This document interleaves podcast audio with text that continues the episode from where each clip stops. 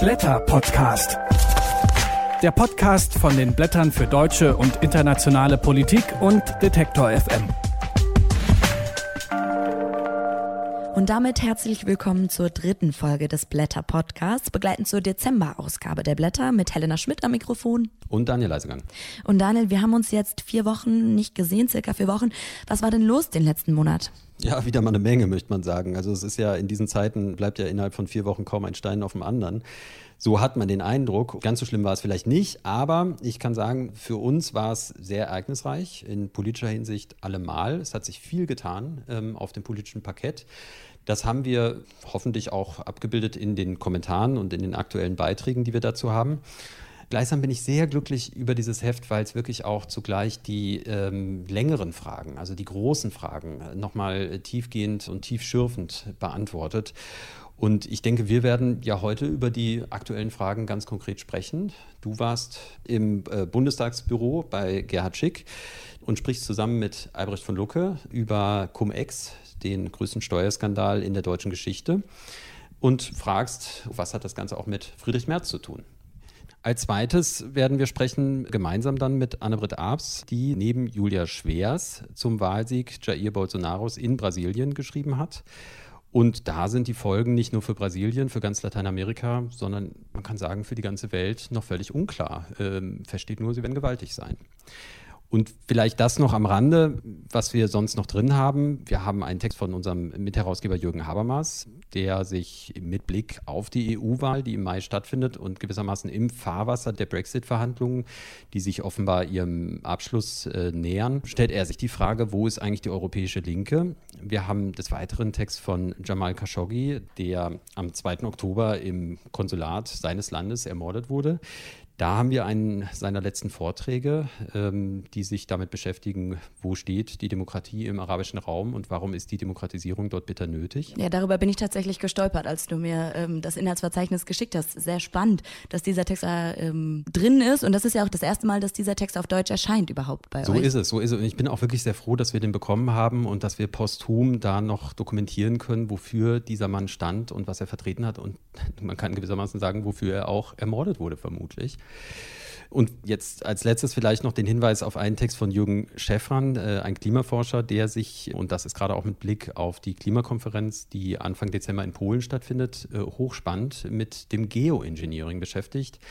Das heißt, ja, man kann sagen, äh, im Grunde konzentriert man sich schon längst nicht mehr nur unbedingt darauf, die Ursachen des Klimawandels zu bekämpfen, sondern technologische Mittel werden eingesetzt, um die Folgen zu beseitigen oder zu dämpfen. Und da sind die Risiken gewaltig. Und auch über diesen Text bin ich sehr froh, dass wir den in den Blättern haben. Diese und noch viel mehr Texte, die können Sie in der Dezemberausgabe der Blätter lesen. Aber fangen wir an, über die Democracy Lecture zu sprechen. Eine Veranstaltung, die Anfang November stattgefunden hat, die ihr veranstaltet. Zum fünften Mal hat sie stattgefunden. Ich war jetzt zum ersten Mal dabei. Und das Thema dieser Veranstaltung war der Kampf um die Stadt. Da war der Soziologe Richard Sennett da, ein Stargast quasi, und hat einen wirklich spannenden Vortrag gehalten. Danach gab es noch eine Diskussionsrunde. Und ich muss sagen, als allererstes ist mir aufgefallen, es war super voll. Es waren ja 1400 Leute da. Als ich eine halbe Stunde vorher da angekommen bin, da kamen mir schon Leute entgegen, die meinten, nochmal, es gibt gar keine Tickets mehr, die nicht mehr reingekommen sind. An all die Menschen übrigens der Hinweis, man kann die Rede und auch die ganze Diskussion nachlesen in der Ausgabe, auch übersetzt.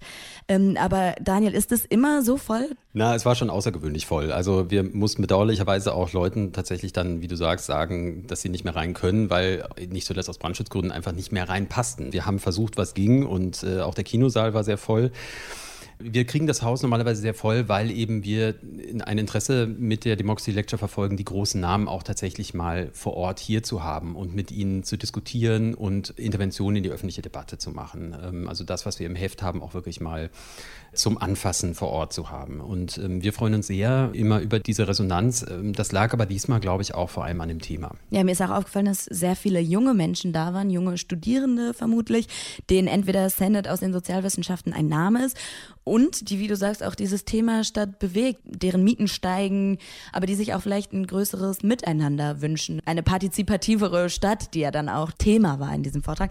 Aber das Thema, das habt ihr ja gesetzt, Daniel. Was genau hat dich dazu bewegt? Na, im Grunde ist es genau das, äh, dass wir mittlerweile in Städten leben oder ganz konkret auch hier in Berlin, aber auch in anderen Städten bundesweit und darüber hinaus in Städten leben, die immer mehr kommerzialisiert sind, wo der Wohnraum, was eigentlich ein, ja, ein Grundbedürfnis natürlich eines jeden und einer jeden ist, eingeschränkt ist, ähm, wo Mieten zunehmend steigen. Und daran hängt ganz klar die Frage, wem gehört eigentlich die Stadt und wie kann ich gewährleisten, dass Städte offen bleiben, demokratisch bleiben, dass das Räume bleiben, an denen wir alle teilhaben haben können. Und da fand ich den Vortrag von Richard Sennett äußerst gewinnend, ähm, weil er gerade auch im Gegensatz zur Debatte erstmal als ja, als optimistischer Urbanist gesprochen hat. Also als jemand, der seit mehreren Jahrzehnten auch auf globaler Ebene in verschiedenen Städten immer wieder sich mit Konzepten beschäftigt hat, die mit baulichen Maßnahmen Städte öffnen. Und das ist erstmal auch für mich als Politikwissenschaftler eine ganz andere Sicht auf die Stadt. Und da beschrieb er etwa beispielsweise einen Platz in Neu-Delhi, also er bezog sich auf mehrere Städte, Peking, Caracas, Rio und dann eben auch Delhi.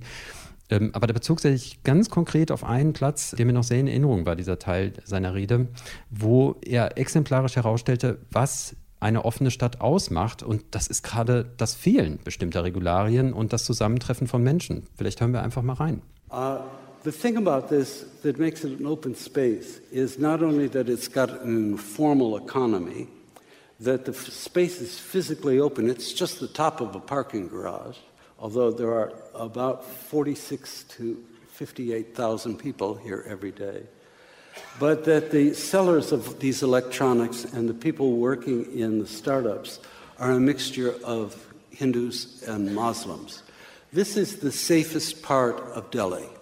It's had the least violence of any public space in Delhi because these very different people are mixed physically together, engaged in the common activity of either creating uh, new software or of selling existing goods. There's also a mixture here between people who are doing this advanced tech and people who sell saris. And at night, also mixed in another way because all of these tradespeople uh, depart. And this is a space occupied by the huge numbers of pavement dwellers that exist in India. So that give you an example in an Indian context of what an open city looks like. Also ein gutes Beispiel, wie ich finde, was er hier erwähnt. Er beschreibt hier exemplarisch wie ein offener Platz, wo Zehntausende Menschen zusammenkommen, Hindus und Muslime, zusammentreffen, wie dieser Platz sich wandelt über die Tageszeit, tagsüber ein Marktplatz ist, ähm, nachts Obdachlosen dann auch eine Möglichkeit bietet äh, zu nächtigen und das Ganze eben auf dem Dach einer Tiefgarage. Das ist schon bemerkenswert und dass er dann eben auch sagt, dort herrscht geringste Gewalt und unterschiedliche Menschen mischen sich untereinander. Und da merkt man, es gibt offenbar dann doch Möglichkeiten, Städte zu öffnen und unkontrollierte Räume zu erlauben und Städte nicht so starr zu machen. Da hat er noch so ein weiteres Beispiel angebracht von Caracas, von der Hauptstadt von Venezuela. Das ist eigentlich ein Beispiel für eine geschlossene Stadt. Das Bild dazu, das kann man übrigens auch in den Blättern nachsehen. Ich probiere es mal so ein bisschen zu beschreiben. Man sieht da eine Luftaufnahme von Caracas und auf der rechten Seite sind die Slums und auf der linken Seite ist, wie er nennt, so der bürgerliche Stadtteil mit Hochhäusern. Und dazwischen ist eine fünfspurige Autobahn, die das ganz klar trennt die da auch nicht so einen richtigen Austausch schafft. Eine Brücke eigentlich gab es da, die diese Stadtteile miteinander verbindet. Und er, Senate, hat geschaut, okay, wie kann man das durchlässiger machen? Wie kann man diese Grenze poröser machen.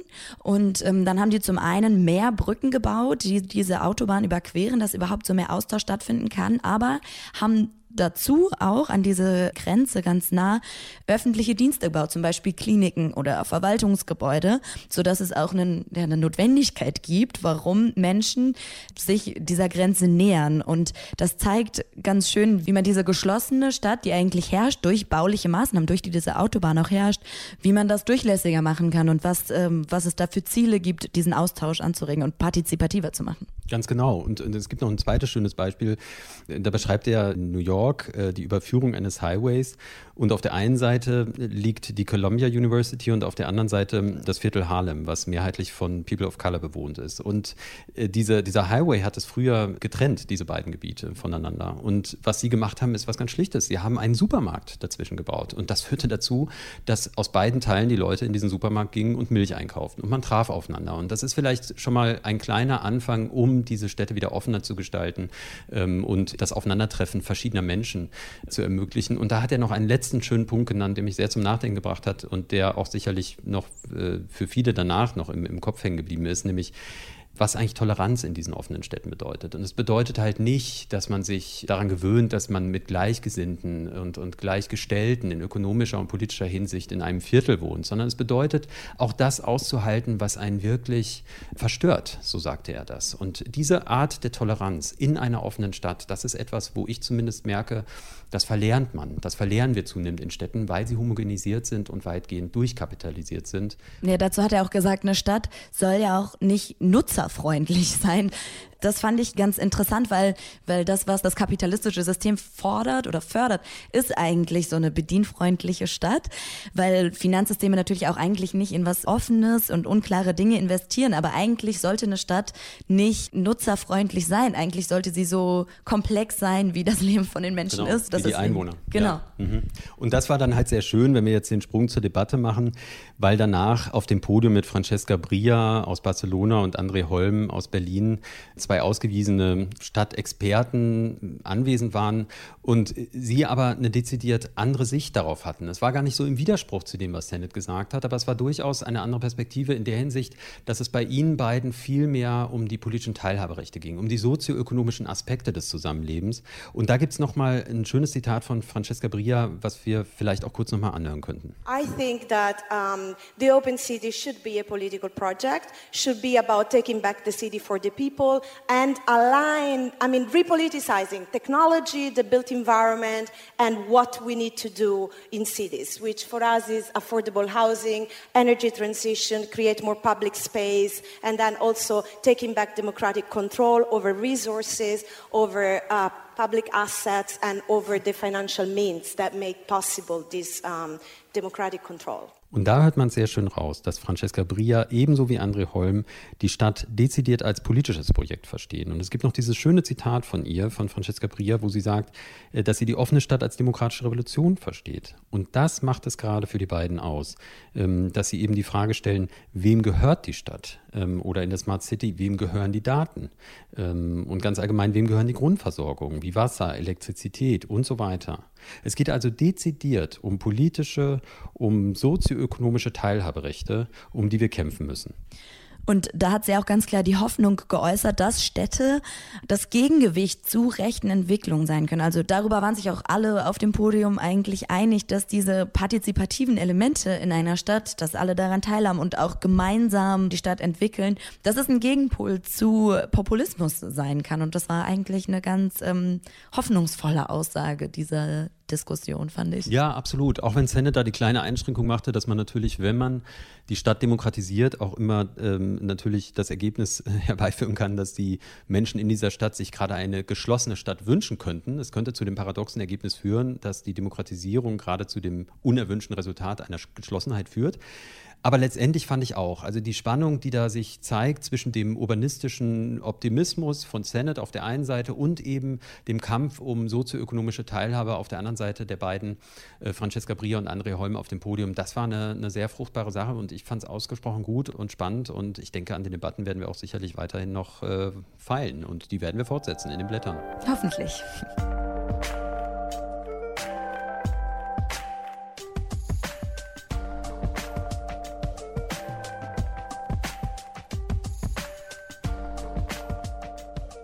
Es ist der größte Steuerskandal in der Geschichte der Bundesregierung, die Cum-Ex-Affäre. Das Problem ist, einige tausend Menschen haben sich auf Kosten von uns allen bereichert. Durch die Cum-Ex-Affäre ist, Schätzungen zufolge, ein Schaden von über 30 Milliarden Euro entstanden. Und genau in diesen Skandal soll ausgerechnet Friedrich Merz Firma, der Vermögensverwalter und Finanzinvestor BlackRock involviert sein. Darüber möchten wir jetzt sprechen und sind in den Bundestag gekommen, genauer ins Büro von Gerhard Schick. Er ist Finanzfachmann bei den Grünen und hatte maßgeblichen Anteil daran, dass 2016 der Bundestag einen Untersuchungsausschuss zu den Cum-Ex-Geschäften eingesetzt hat. Guten Tag, Herr Schick. Guten Tag. Und mit uns spricht Blätterredakteur Albrecht von Lucke. Er schreibt in der Dezemberausgabe der Blätter über den Kampf um den CDU-Parteivorsitz und speziell über Friedrich Merz. Hallo Albrecht. Hallo. Herr Schick, fangen wir damit nochmal an, die Cum-Ex-Geschäfte kurz zu erklären. Im Heft beschreiben Sie sie relativ ausführlich. Vielleicht können Sie jetzt nochmal kurz zusammenfassen, was genau ist da passiert bei diesem unerhörten Skandal. Finanzexperten haben Besonderheiten in den Börsengeschäften ausgenutzt und der Art, wie Steuer abgeführt wird und haben eine Situation entstehen lassen, wo sie plötzlich zwei Bescheinigungen in der Hand hatten, dass sie Steuer gezahlt hätten, obwohl es eigentlich nur eine hätte geben sollen, weil nämlich nur einmal Steuer gezahlt worden ist. Das ist so ähnlich wie wenn jemand einen Beleg für eine Dienstreise hat, die er gar nie gemacht hat und das dann trotzdem einreicht. Und an dem Vergleich sieht man schon, das ist betrügerisches Handeln. Das war immer illegal. Man darf sich nur etwas erstatten lassen, was man auch wirklich gezahlt hat und das war hier nicht der Fall. Und wie ist das möglich, dass es so lange und auch in mehreren Ländern gleichzeitig passieren konnte? Warum hat niemand was gemacht?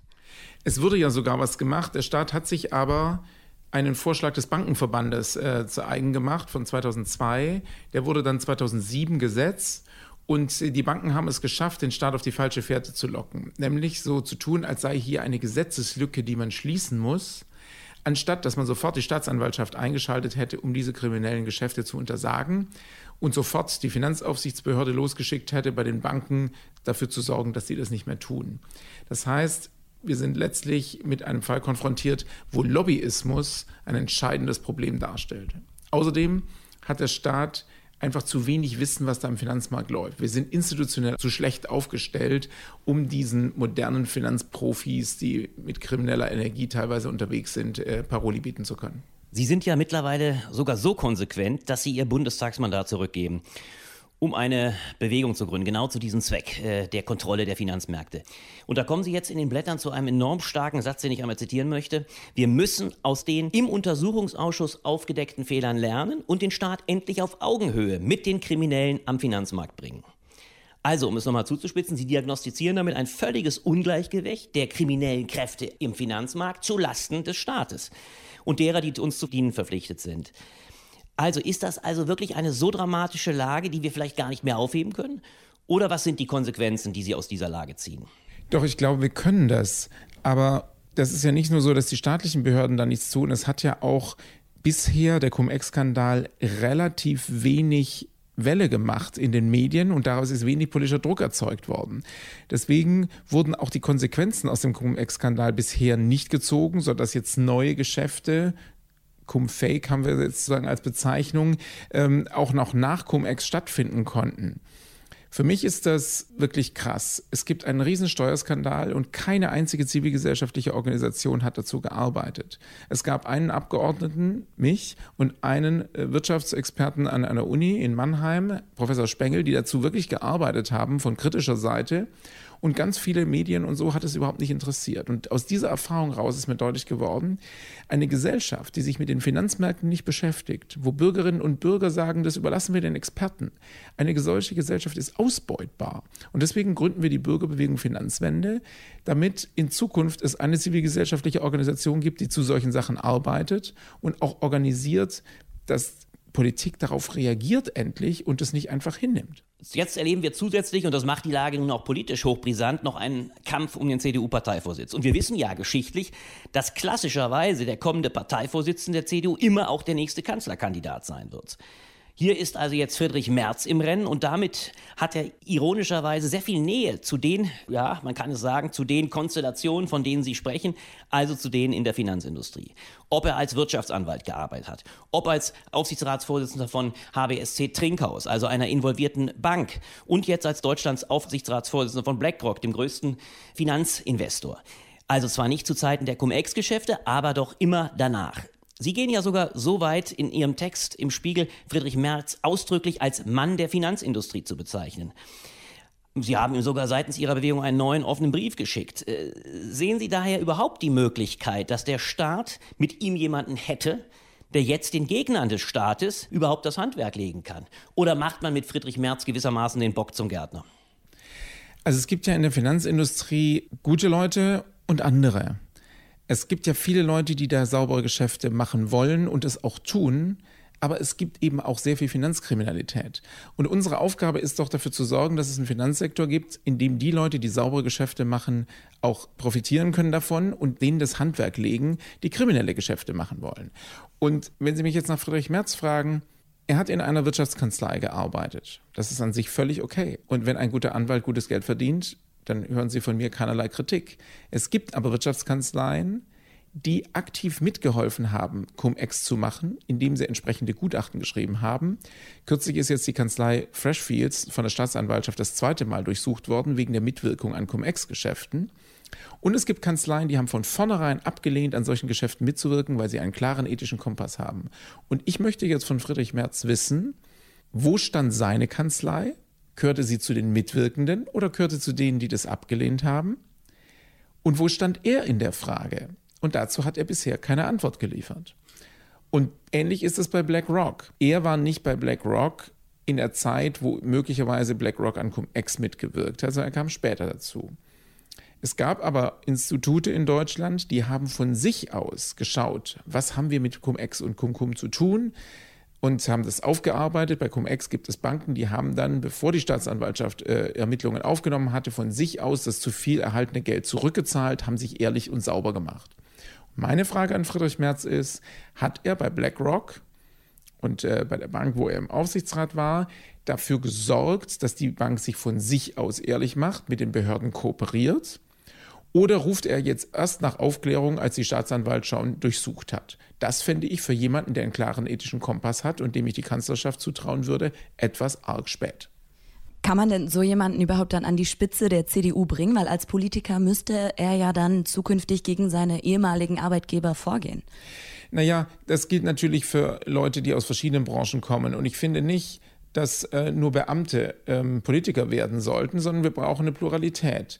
Und deswegen sage ich auch nicht, weil er Wirtschaftsanwalt war, darf er nicht äh, CDU-Vorsitzender werden oder weil er Aufsichtsrat einer Bank war, darf er nicht Kanzlerkandidat werden. Das ist nicht mein Punkt, sondern die Frage ist, welche Rolle hat er konkret gespielt und steht er für sauberes Wirtschaften und können wir davon ausgehen, dass er seine Wirtschaftskompetenz wirklich im Interesse von Bürgerinnen und Bürgern einsetzt?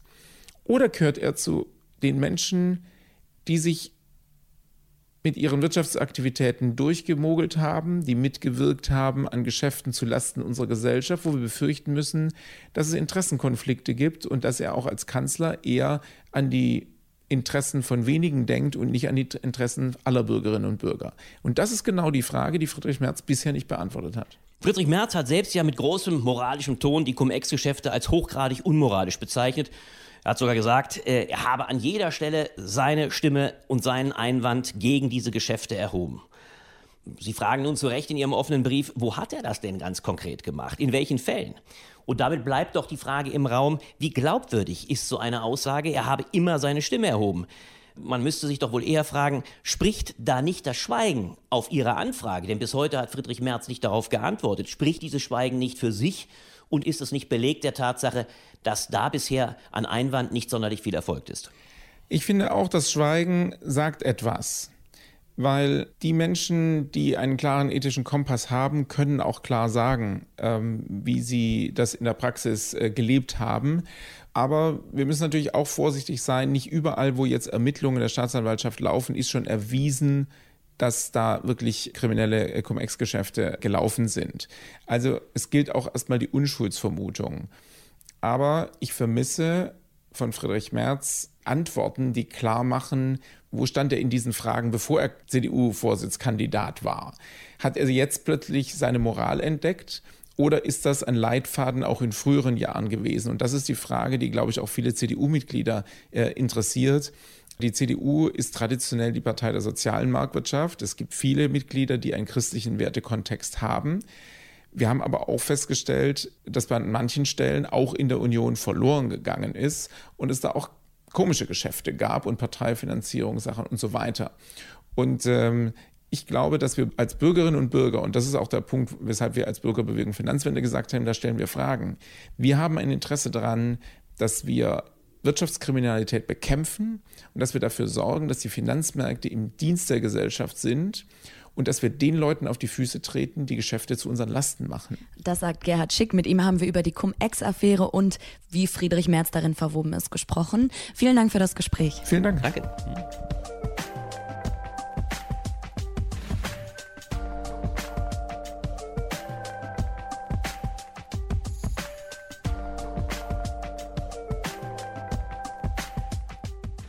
Die Wahl des rechtsextremen Bolsonaro zum neuen Staatspräsidenten Brasiliens, die rückt Lateinamerika ein großes Stück weiter nach rechts. Und damit droht die fünftgrößte Demokratie der Welt zu wanken. Die Blätterredakteurin Anne-Britt Arps, die warnt in der aktuellen Ausgabe der Blätter davor, dass Brasilien zur Militärdiktatur zurückkehrt. Und darüber spreche ich jetzt gemeinsam mit Daniel mit ihr. Hallo Anne-Britt.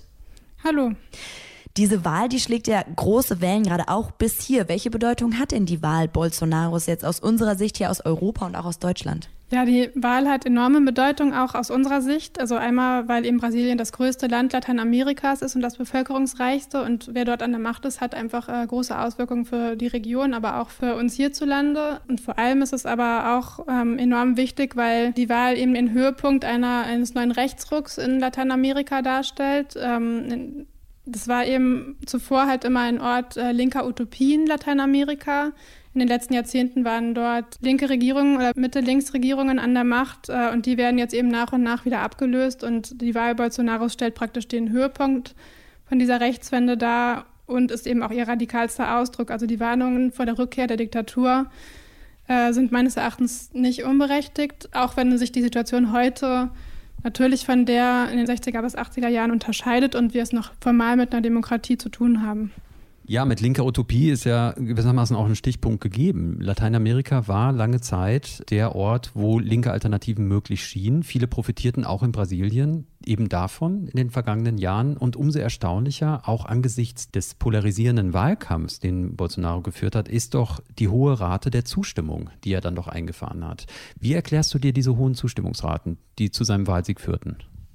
Ja, das hat verschiedene Gründe. Also es gab einmal in den letzten Jahren eine sehr große Hetze von Seiten der konservativen Kräfte, von Seiten der bürgerlichen oder Massenmedien auch, eben zum Beispiel dem Medienkonzern Globo, ähm, gegen alles, was links ist, vor allem auch gegen die Arbeiterpartei, der immer wieder ihre Korruption vorgeworfen wurde.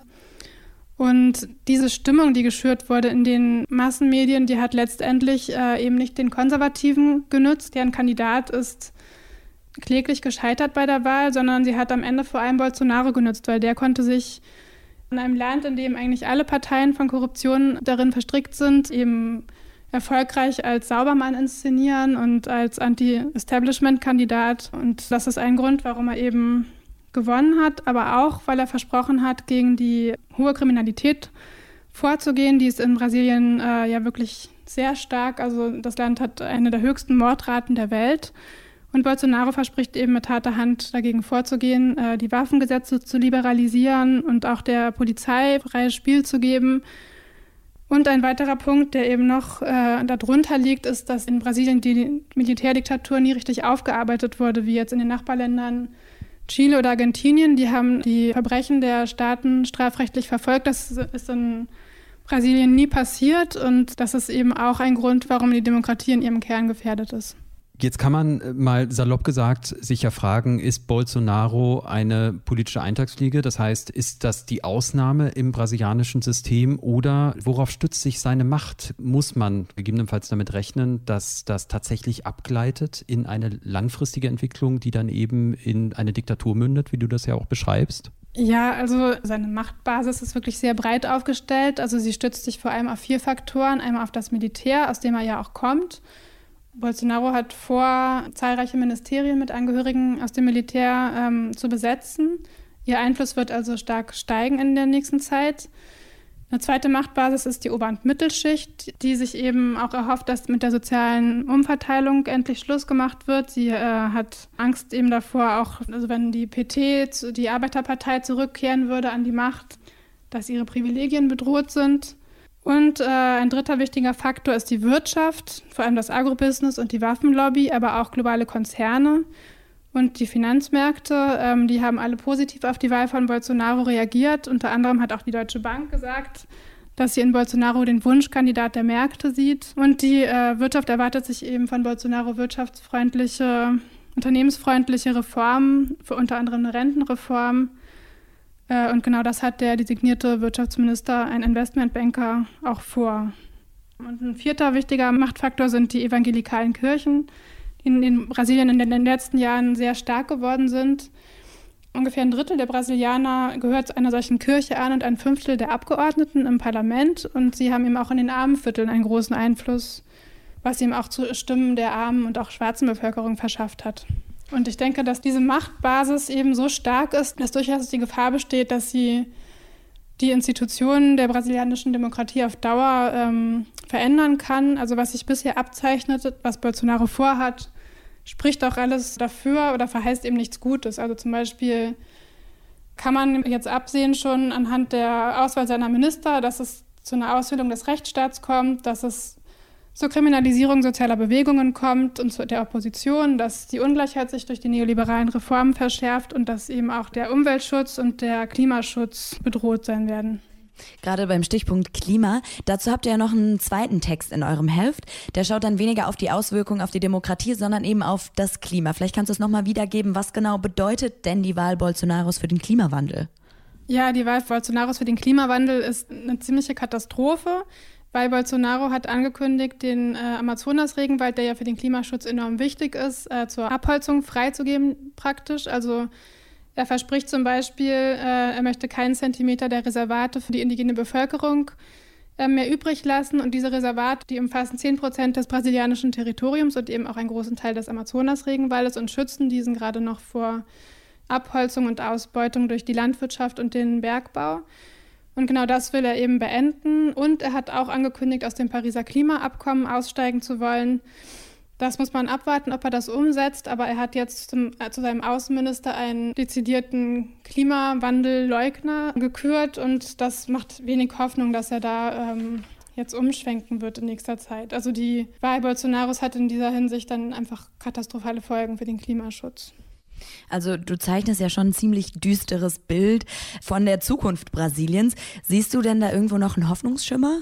Ja, den sehe ich schon. Also ich sehe den weniger in den Parteien oder aus den Parteien selbst. Die demokratischen Kräfte, die linken und liberalen Parteien haben sich nach der Wahl, äh, also nach dem ersten Wahlgang nicht für eine Unterstützung des Kandidaten der Arbeiterpartei Fernando Haddad ausgesprochen oder wenn dann erst halbherzig oder sehr spät. Einen Hoffnungsschimmer sehe ich tatsächlich in der Zivilgesellschaft und in den sozialen Bewegungen, die in den letzten Wochen und Monaten eben sehr oft auf die Straße gegangen sind zu Zehntausenden und die stellen eben das Projekt von Bolsonaro offen in Frage und sie wurden vor allem organisiert von oder oft viele wurden organisiert von Frauenkollektiven, die eben gerade sich auch gegen neoliberale Reformen, gegen eine moralische, konservativ-christliche Wende stellen und gegen die Frauenverachtung, die für die Bolsonaro ja auch steht. Und genau in denen sehe ich einen Hoffnungsschimmer.